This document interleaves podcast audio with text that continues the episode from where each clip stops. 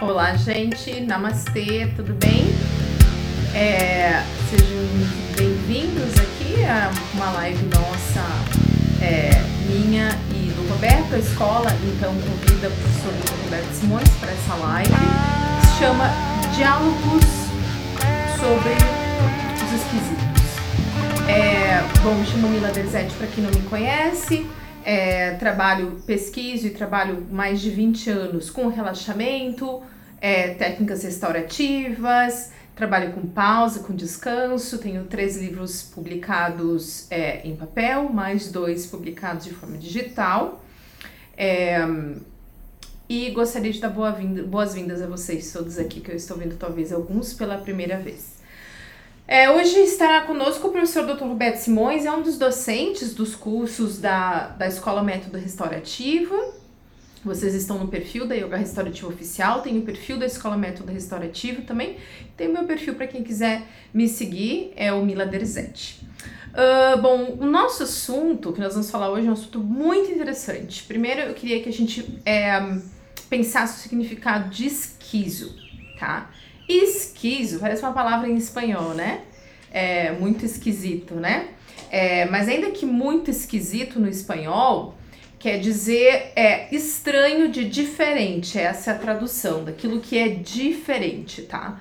Então, queria conversar com vocês aqui um pouquinho antes da gente chamar o professor Roberto Simões e pensar em tudo aquilo que aconteceu de esquisito, de esquizo na nossa vida das nossas rotinas durante os dois últimos anos, pelo menos. Eu sei que essa conversa já tá batida, mas eu acho que nunca vai ser demais é, o convite de reflexão sobre os nossos dois últimos anos. É, o que mudou na nossa vida, o que continuou igual, como que é, o isolamento impactou a nossa rotina, como que o isolamento impactou é, a nossa mente, o nosso bem-estar, as nossas emoções, é, o que que esses, esse tempo de profunda ansiedade e medo, né, evocou em nós, evocou na gente pessoas do bem, evocando a gente pessoas mesquinhas, evocando a gente personas ciumentas, personas amorosas, personas dedicadas, personas, enfim, o que que esses dois anos, né, é, é de muita ansiedade medo, um medo social, é, um medo é, quase que paralisante, né? Provocou na gente, né? Como que nos afetou? Então, é, eu acho que a gente podia começar conversando por aí. Eu gostaria de pedir a colaboração de vocês. Coloquem aqui nos comentários, né? Como que uma palavra, uma palavra que define os dois últimos anos, tipo assim, sinceramente, uma conversa minha e sua, nós dois aqui, né? Como que esses dois anos em uma palavra impactou você? É, vamos pensar na sua forma de ser, de se colocar. Você se sentiu mais fechado do que nunca, você se sentiu pertencente, você quis, ah, já que agora a gente tá aí nessa noia, a gente não sabe nessa pandemia e nessa noia que é esse medo é, é, é, do que vai acontecer, de como que vai ser 2022, antes como que ia ser 2021, né? É, como que eu é, me organizei, eu me desorganizei dentro desse ambiente completamente novo, dessa mundo completamente novo, é, é, pessoas que eram é, é, distantes se aproximaram, pessoas próximas se distanciaram, pessoas saudáveis é, é, piraram, pessoas completamente é, extrovertidas se deprimiram. Então, tantas coisas que afetaram a gente, não só no que a gente viu, mas acho que principalmente no que a gente sentiu. Então, eu queria que vocês colocassem aqui é, uma palavra que define esses dois anos para você, tá? Então, para mim, esses dois anos, se eu posso colocar numa palavra, seria. É, hum, Deixa eu pensar aqui com vocês. Seria. Eu não sei se eu consigo numa palavra, tá? Mas algo que veio muito, muito, muito forte para mim foi caminhar, necessidade de caminhar, tá? É, que legal, Letícia, você compartilhar, né? A depressão, acho que de certa forma pegou todo mundo, né? Pegou quase que todo mundo, se não todo mundo. Uma melancolia, uma tristeza, uma angústia, né? Um peso que vai um pouco mais para uma labilidade emocional, um pouco mais da, da, da, do lado da depressão, né? Agora, quantos de nós nos sentimos mais ansiosos? Está tudo bem, né? Isso aqui não é uma sessão de terapia, mas é ao mesmo tempo, né? Vocês estão num canal chamado Yoga Restaurativa. Então a Mônica colocou medo. Oi, Thales, querido, seja muito bem-vindo. O Sérgio colocou deprimido, mais sortudo. A Lô colocou reflexiva, né? Então, assim, e olha que, que interessante, né? A gente vai se encontrando na palavra dos outros, a gente vai se encontrando é, na fala do outro, no estado do outro daqueles dois anos, né? E, e é estranho, é esquisito, mas também é, o que eu queria refletir com vocês é que é um estranho, um esquisito normal, né?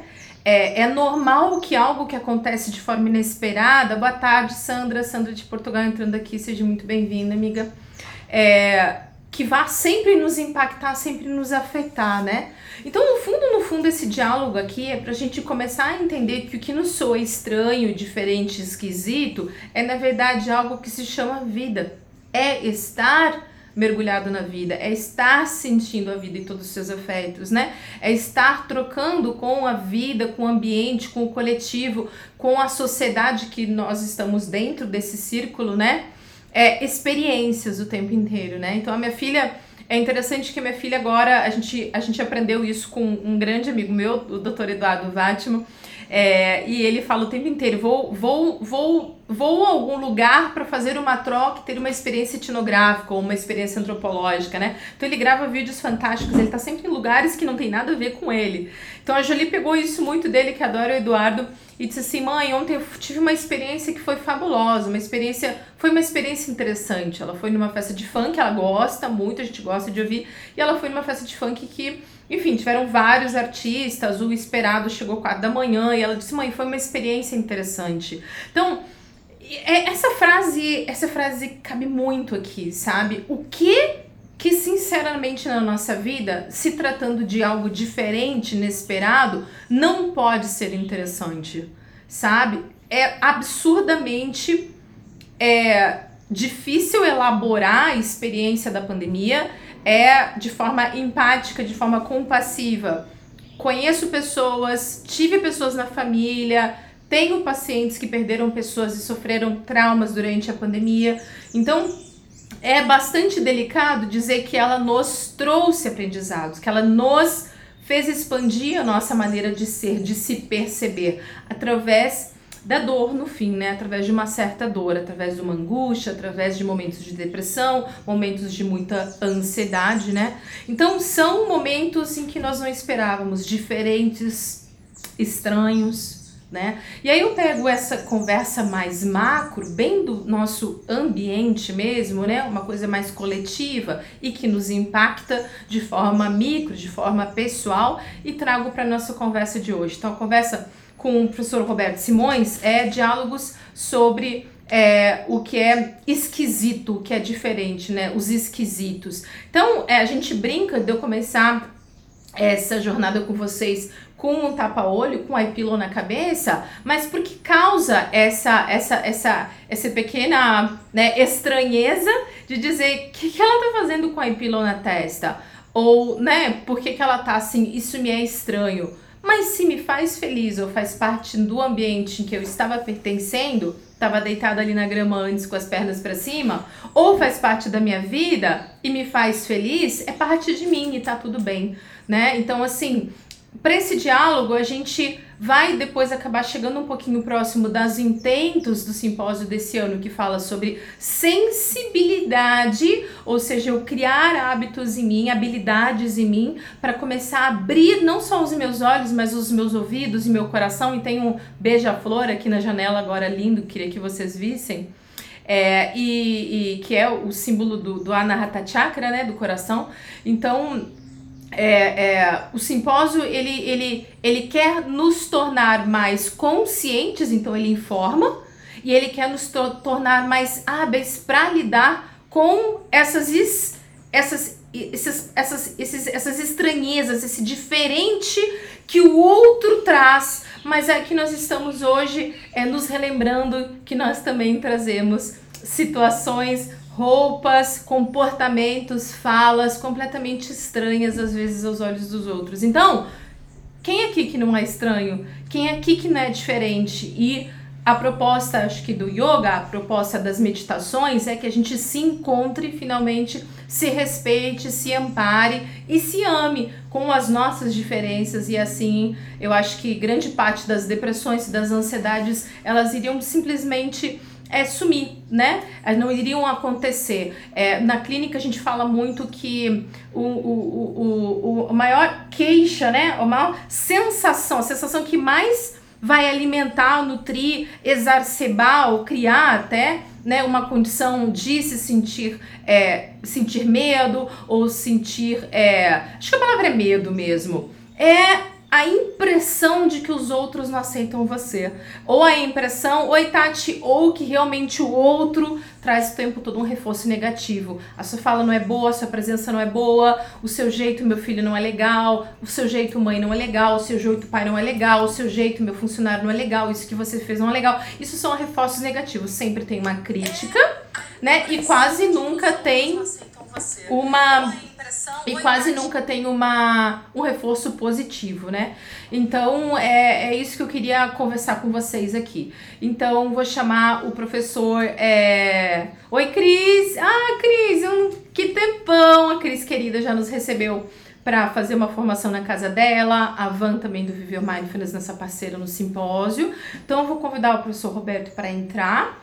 Ele vai fazer um teste, tá? É exatamente aqui do meu lado, vai fazer um teste entrar pelo celular dele. É, e nós vamos conversar um pouquinho sobre ser esquisito, sobre ser diferente. Quanto a gente não permitir que o outro seja do jeito que ele quiser ser, nutrindo a verdade dele, sendo que aquilo tenha, né, sentido nessa, nessa construção de que nós temos do que é o bem, do que é fazer o bem, né? Tá, tá, às vezes tá, ele tá dizendo que tá com pouca... Se vocês estão aí, esperem só um pouquinho que a gente tá com baixa conexão aqui. Eu quero ver se eu desligo algumas coisas.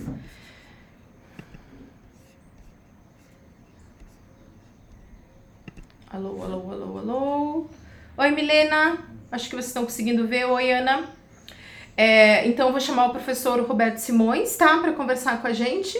E a nossa ponto aqui de diálogo, de reflexão é o quanto esquisita eu sou e se eu tiver meditando e refletindo sobre a minha vida, sobre as minhas esquisitices, no sentido completamente fantástico dessa palavra, rico, que é ser criativo, que é ser diferente, que é ser singular e único, o quanto quando eu me aceito assim, eu aceito o outro também e eu crio essa egrégora em que nós todos no fim somos esquisitos. Isso é saudável e isso é muito bom e isso nos deixa felizes e contentes, né? E não não nos leva ao adoecimento. Então, vamos ver se dá certo aqui. Entrar ao vivo com o seu Roberto Simões. Vamos ver se ele entra.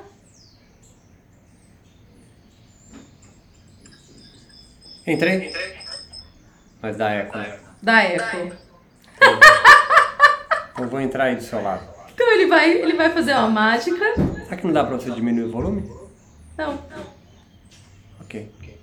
Então, nós vamos fazer uma mágica e ele vai aparecer do meu lado. Deixa eu esperar sair ali.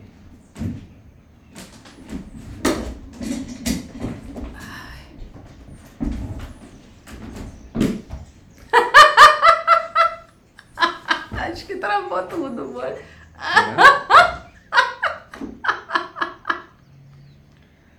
Que ruim, né? Não, vem cá, vem cá. Eu quero mostrar uma coisa pra eles. Isso aqui é muito legal, ó. Esse broche eu ganhei da Carla. Agora entrou. Tem um cavalo azul ali e é um símbolo do movimento da luta antimanicomial. Ai, ai, muito bom, gente. Então. Ah, Sérgio, pá. Então, é... Professor Roberto Simões, você estava ouvindo aqui toda a minha... o início do meu texto. E a minha deixa, então, foi quanto mais eu acolho, o que eu acho que é esquisito, menos eu julgo, né? E talvez mais eu consiga perceber que, que todos nós somos, e eu sou também, né? É, eu acho que a grande descoberta é, é mesmo Pode- essa. Eu saio você, e você não, fica aí, não fica aí. Senão você vai ter que responder, você entra de A novo. gente fica meio a meio, né? Não tem problema. Vai ficar metade pra cima, vai ficar metade do lado agora. Não, tudo bem. é, é a galera pensar de que há universais no qual eu preciso. é, tá tudo bem. É, que eu precise. Tá tudo bem. Que eu precise me adequar, né?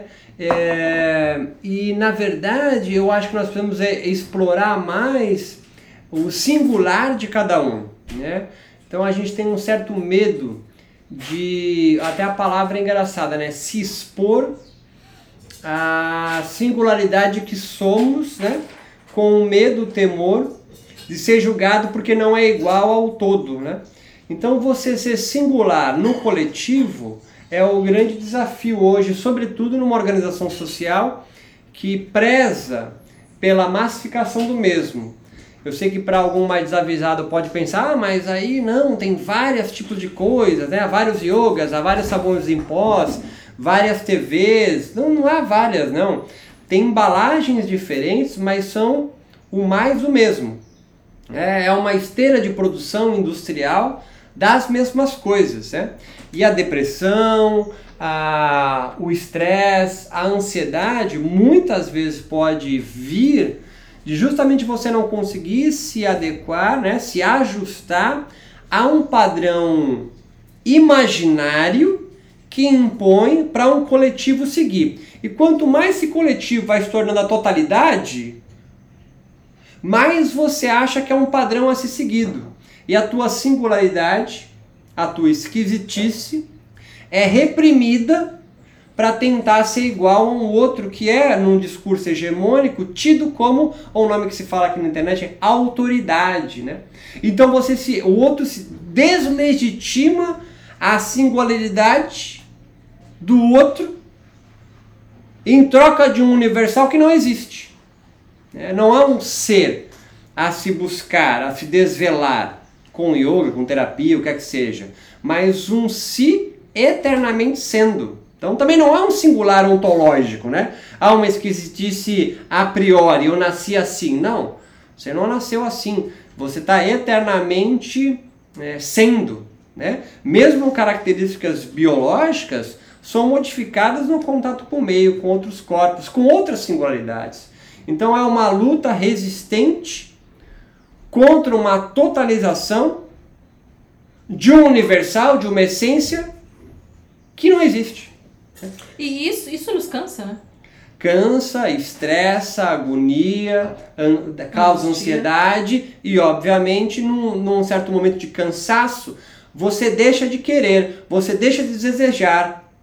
E a gente pode chamar isso de depressão. Alguém que perde o sentido para viver. Pedir, se- perder sentido de vida é perder as rédeas de buscar o, a singularidade que você é. O tal do autoconhecimento é da sua esquisitice.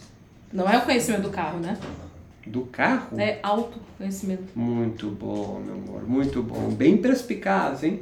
Bem perspicaz. Me lembrou meu amigo André De Rose, que é o rei dos trocadilhos, né? Ai, André, querido. É, e, e tu tava, muito legal que tu tava falando do, da depressão, né? Que é, a depressão, é, alguém um dia me falou, e eu nunca mais esqueci essa forma de olhar para a depressão, que a depressão é quando nós, é, como se nós colocássemos um daqueles óculos de realidade virtual, né? E aí tem tudo bonito, perfeito, limpo, lustroso, organizado, né? Marie Kondo, pra mim, tem várias questões de personalidade ali, por exemplo.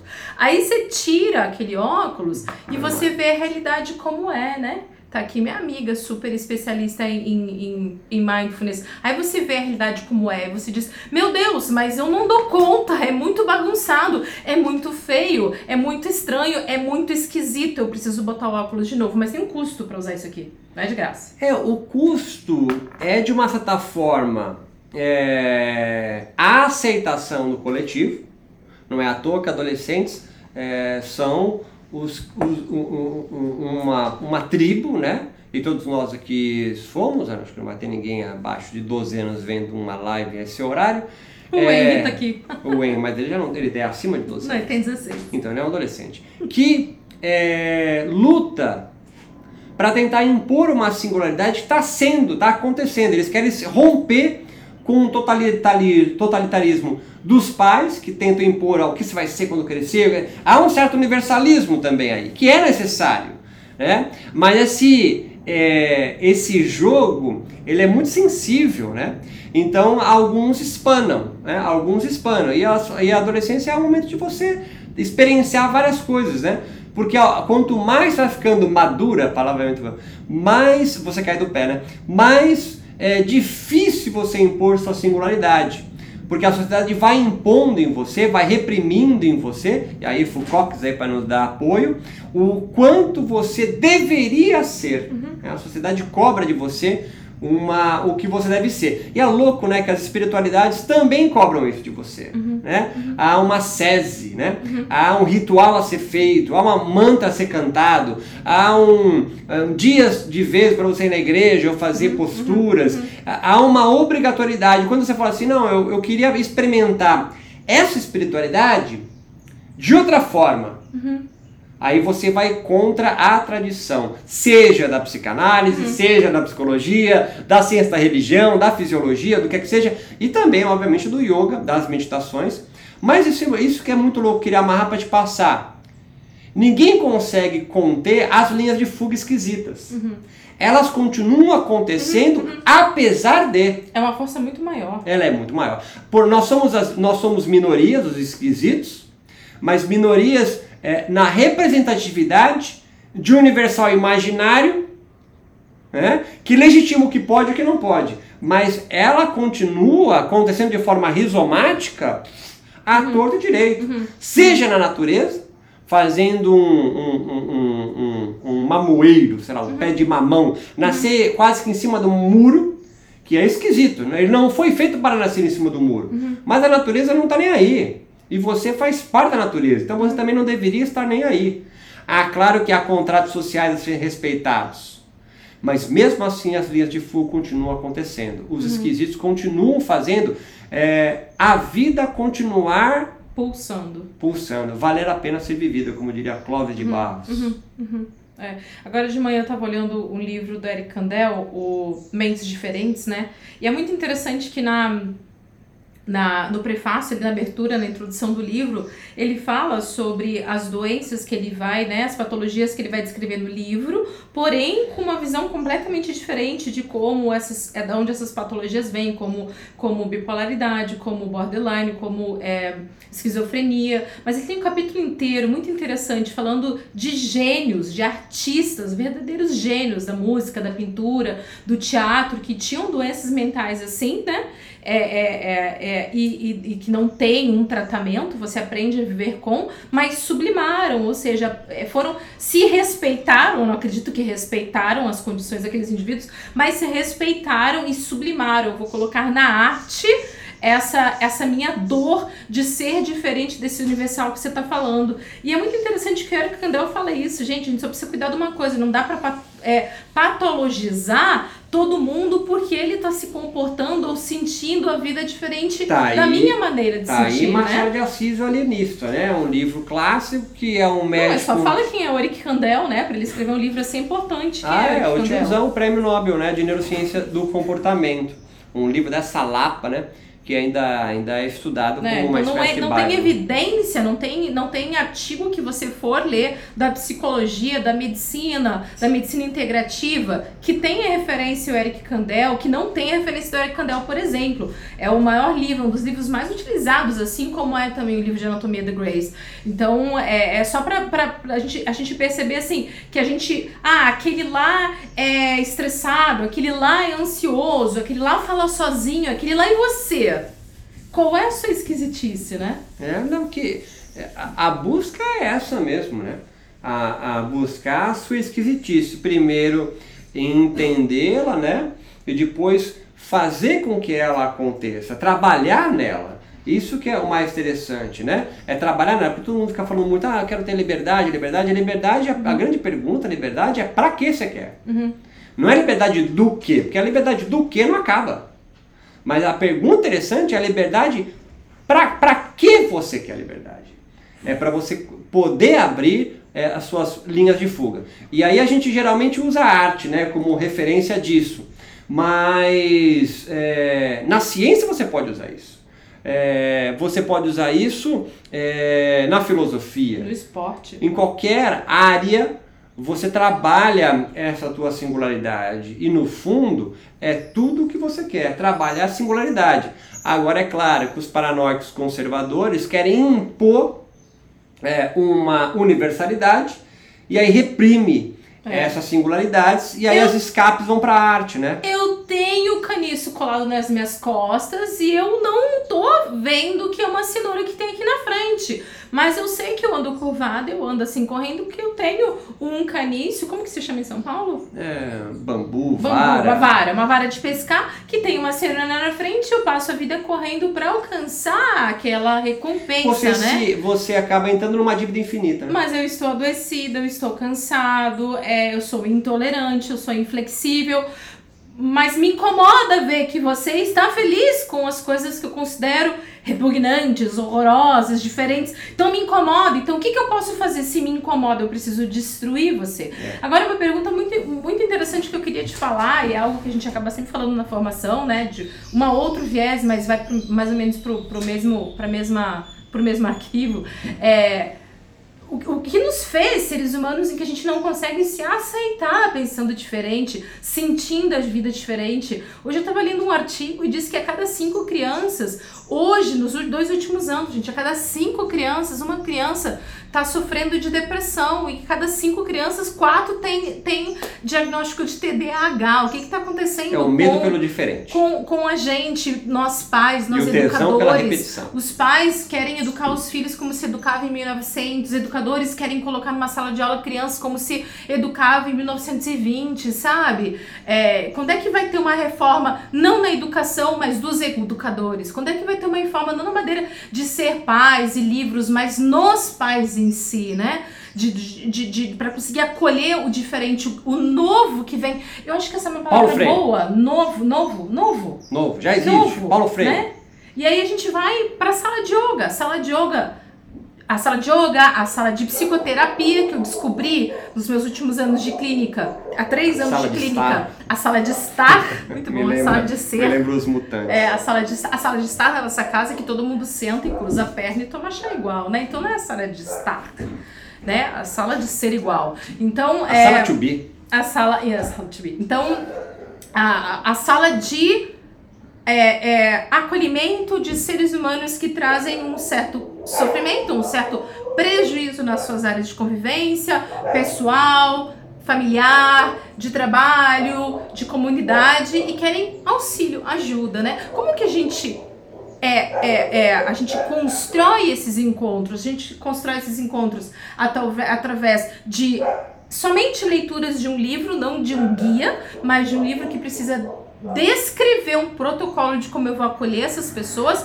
seja da psicoterapia, seja da medicina, seja do yoga, por exemplo, ou seja de, de técnicas de meditação. É, eu, eu, eu pego isso e preciso replicar isso de uma forma automática. Pá. Pá. Você percebeu que você perguntou pá. e respondendo, né? Claro. Pá, era uma retórica. E, ou, ou eu, né, coloco e espero acontecer. Eu coloco, sugiro uma intervenção de, um, de uma postura de yoga e espero para ver a flor desabrochar, para ver se vai dar fruto ou não. Se não dá, reorganizo, penso, converso, sinto, falo, escuto. Por que, que não tem essa segunda parte? Na, na, na clínica também não tem. Aí ele veio, pagou 300 reais, não falou nada, não falou nada por uma hora, não falou nada. Como se o silêncio não fosse, não falasse muito também, né? É. Tô dando um exemplo. Há, há, há, um medo, né? Há um medo muito grande pelo diferente. Há um medo é, e, um, e um tesão pela repetição. Então, o medo pelo diferente, pelo caos, é, faz com que a gente cultue a repetição. Né? O medo do caos faz a gente cultuar a repetição. E o que a gente tem é só caos. Não é à toa que o Deus que nós criamos, onipotente, onisciente, oni não sei o quê, ele é o ordenador. Porque na realidade da vida vivida, da vida real, é o caos de encontros. E o caos de encontros vai criar singularidades. Uhum. Então, abraçar o caos, abraçar a tragédia, abraçar os encontros, bons ou maus, além do bem e do mal, aí está o seu Frederico Nietzsche, é o jeito. Aí, aí, alguém pode falar, né, um, algum sacana cínico, ah, mas você está fazendo a mesma coisa. Em vez de impor a repetição, que quer impor o diferente. Não, não é impor, é só separar e olhar. Uhum. O, o, diferente é, tá aí. Uhum. Uhum. A padronização do igual é que é uma repressão. O dia, ah, mas como nós vamos então? Cada um vai ter as suas ideias. Então, aí que tá. É a singularidade de forma comunal, coletivo. São 10, 15, 20 pessoas singulares, mas quando do encontro juntos, é necessário aqui uma espécie, eu não gosto dessa palavra, mas uma harmonização dessas singularidades. Surge de uma forma espontânea alguns líderes orgânicos para fazer aquele coletivo continuar produzindo. Não é um monte de louca à vontade, né, que precisa de um contrato social do Estado para organizar esses animais selvagens. Não, não é isso. Não é dar risada, mas é. Rindo de nervosa. É, porque a lei é feita, como diz meu irmão, para os inimigos. Né? Porque se fosse amigo, a gente sentava e trocava ideia. Mas é assim que eu, assim que eu pensava quando eu dava aula de yoga em grupo. Aula de yoga direto, asana, sabe? Só asanas e não outras formas de dar yoga eu sentia uma obrigação de organizar a desordem. Sim, de organizar. Ordem unida, e todo mundo, todo mundo ficar igual a mim, que era o grande exemplo. Claro, você é perfeita, né? Onipresente, onisciente, você é próprio Deus na sala de yoga. Então é óbvio que as pessoas têm que seguir você, um corpo perfeito, uma mentalidade perfeita, uma pessoa. Então isso, você percebe que não estamos dando risada, mas é, é, é, do, do tamanho da ignorância que isso é. A gente está dando risada, mas é foi como eu aprendi da aula de yoga todo mundo junto, fazendo a mesma coisa, porque senão vira o caos. E o interessante que eu aprendi com você é possível dar uma aula de yoga onde tem 20, 30 pessoas na sala, cada um fazendo um asana. Eu sei que deve bugar a cabeça de muita gente ouvindo aqui. São 24, né? Um número tão importante. É possível fazer uma aula de yoga no qual não tem tempo para mudar de asana. Que cada um pode fazer o seu asana. Aí a pessoa buga essa hora. Porque como é que você vai organizar isso? Então, está organizado na singularidade caótica que é. Quando acaba? Então, acaba quando achar o momento de ter que virar, de ter que fazer outra coisa. Hum. Isso é um exemplo da própria vida, né? Uma sala de yoga é, tem que ser um microcosmo do macro, né? Do que é. Cada um. E, e, e é claro, é, suprime-se o diálogo, porque se sentar para trocar ideia, não dá conta de segurar um. É. Cacau, a Cacau e o Sérgio aqui em Altos Rolés, tô curtindo. O que, que é simpatia acústica? O que, que é simpatia acústica? Cacau, pede aí pra entrar, vamos fazer um trio aqui. Pede aí permissão para entrar que eu quero te ver. A Cacau é uma baita de uma artista, ela, ela é, é, é atriz em São Paulo, diretora de teatro também e tá sempre nos rolés muito caóticos. E, e ela tem, ela é artista também de criação agora. Ela. Vem cá, Carol, agora te chamei, tu fugiu. Carol, Cacau. Cacau. A Carol Langovski, nossa professora maravilhosa. Professora, professora estamos no busão. Vamos te chamar. Pede aí que eu vou te chamar para te entrar do busão. É sobre isso, meu amor, e tá tudo certo. É, a Carol é maravilhosa. A Carol ontem fez um vídeo maravilhoso chamando de espaços. Carol, estamos aqui criando espaços, espaços de reflexão, espaços de é, questionamento saudável, espaços de trocas, espaços. Nossa, com essa palavra espaço dá para criar muita coisa, né? É, então, é, é, a gente vai brincando, né, gente? Mas é, queria conversar para quem não é da área da saúde aqui, é, ou para quem é da área do yoga e às vezes não está refletindo nesses lugares que, que nós estamos, né? O lugares é, horiz, numa horizontalidade, não numa verticalidade, é, que é a reflexão da origem da patologia, a origem da dor, da dor psíquica, da angústia, né? Então, as doenças elas podem ser advindas de processos de adoecimento orgânico mesmo, mas elas podem, grande parte é, na verdade, por conta dos encontros, dos afetos, né? Dos traumas que acontecem nos nossos nos ambientes em que nós. É, é... Posso fazer a contribuição do que você falou da Carol? Pode, claro. Ficou, porque... ficou, ficou, ficou Não, porque é, é, é, é, porque vem da, da, de uma área similar à minha, que é educação física, né? A gente associa, então, a fisioterapia, né? É, ou o trabalho anatômico, quer que seja, é, com algo muito limitado, né? Você fala assim, anatomia, você imagina ossos, fibras e não sei o que, é, mil fibrilas, né? Isso é o um pensamento hegemônico, né? É um pensamento organizado do que você deve pensar. Quando Carol cria linhas de fuga e pensa os espaços, dos espaços mesmo de músculos articulares, nos espaços de uma abstração muito maior, é, pode parecer caótico, mas faz parte do. E não é uma metáfora. Né? Isso que é interessante. Isso é a singularidade acontecendo. É.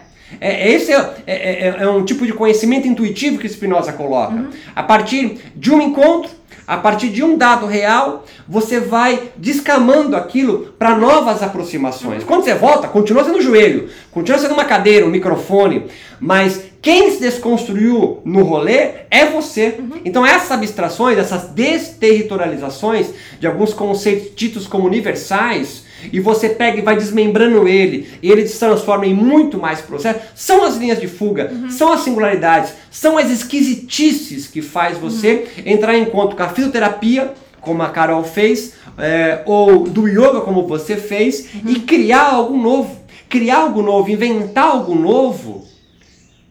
Isso é singular, isso é vida. É, isso é escutar é a sua, né, os seus processos criativos. A, a Carol Longovski é uma grande é, é meditante.